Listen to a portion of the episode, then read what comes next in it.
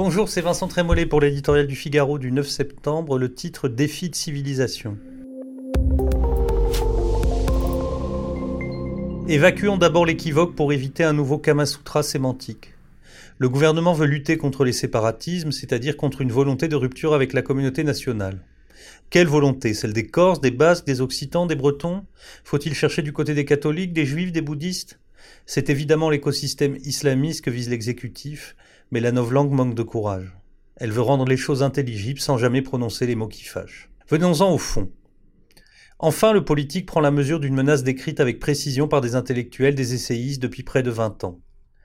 Des territoires perdus de la République, et c'est publié en 2002 sous la direction de Georges Bensoussan, aux territoires conquis de l'islamisme, le maître livre de Bernard Rougier paru l'an passé, le processus s'est déroulé à ciel ouvert.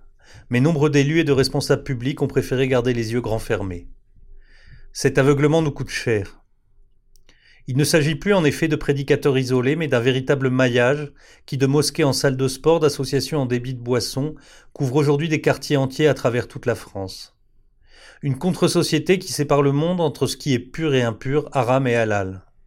Le problème est moins l'existence d'une loi morale ou religieuse supérieure à la loi civile. Antigone, Thomas More, et Sophie Scholl sont morts d'avoir défendu ce principe de civilisation, mais plutôt que cette foi quitte l'âme et la conscience pour s'imposer en code civil et régir l'existant jusque dans les moindres détails.